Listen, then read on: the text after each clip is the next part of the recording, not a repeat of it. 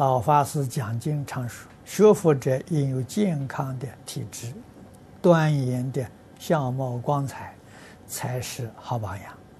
请问，除了修行功夫以外，饮食调理是否也应该注意？修行是主，饮食调理呀是附带的，啊，当然有懂得。这个调理饮食会有帮助，啊，如果不懂得调理饮食啊，也没有太大的妨碍，啊，那为什么呢？心转境界，这个太重要了，啊，你说释迦牟尼佛当年在世，啊，他那个僧团人很多，一千多人呢，每一天出去托钵，那个那个生活怎么调理？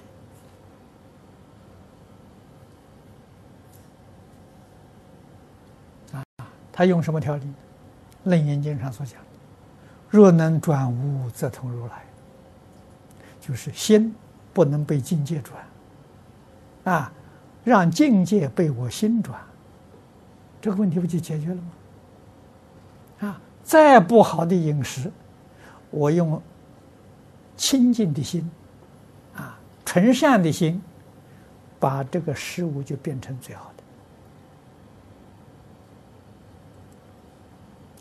这个道理就是江本胜博士的，所以我我我很赞叹他了，啊，他自己并不懂啊，啊，给我们做了证明，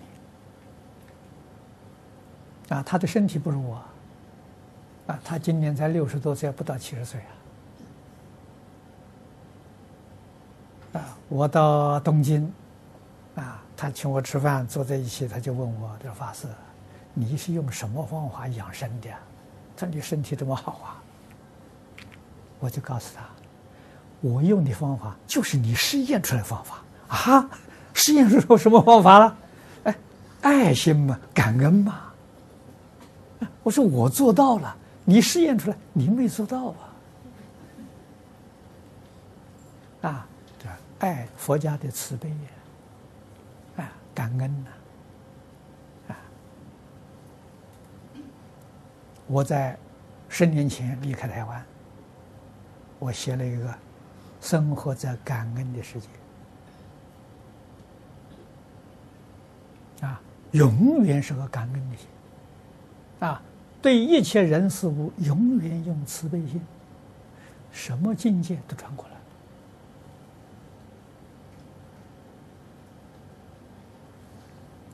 来，啊，这么多年当中。遭到的灾难很多啊，有诽谤的，有侮辱的，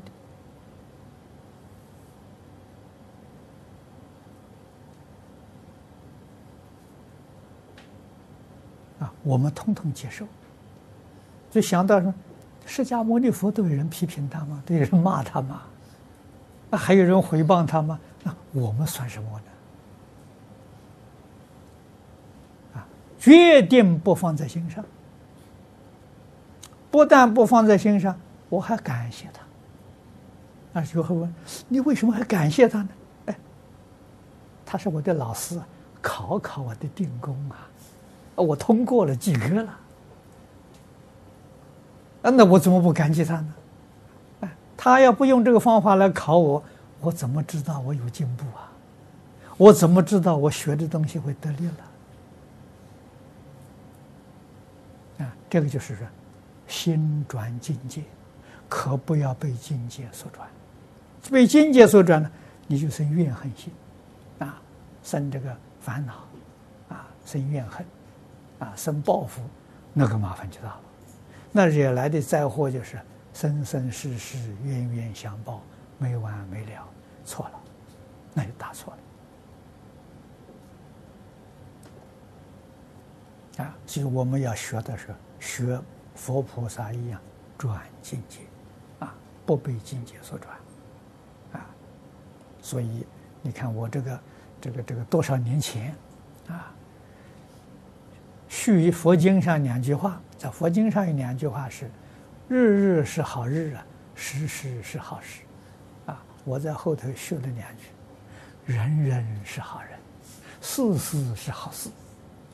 啊，你诽谤我、害我、侮辱我，通通都是好事，没有一样不是好事。啊，那个人都是好人。啊，你说我多开心！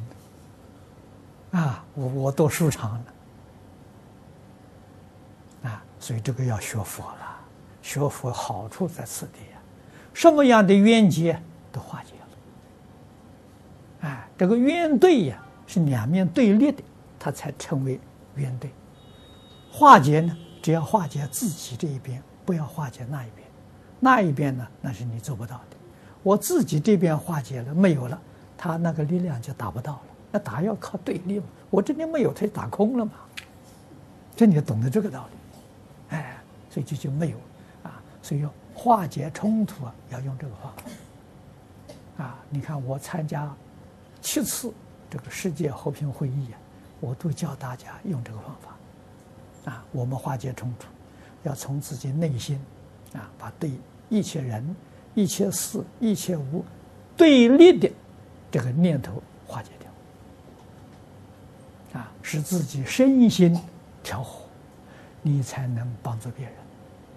如果你内心还喜欢这个、讨厌那个，你没有办法化解冲突，因为你本身就冲突。啊，有很多人听说我这个话，也点头啊，啊，也能够肯定啊，啊，所以一定从内心呢去化解。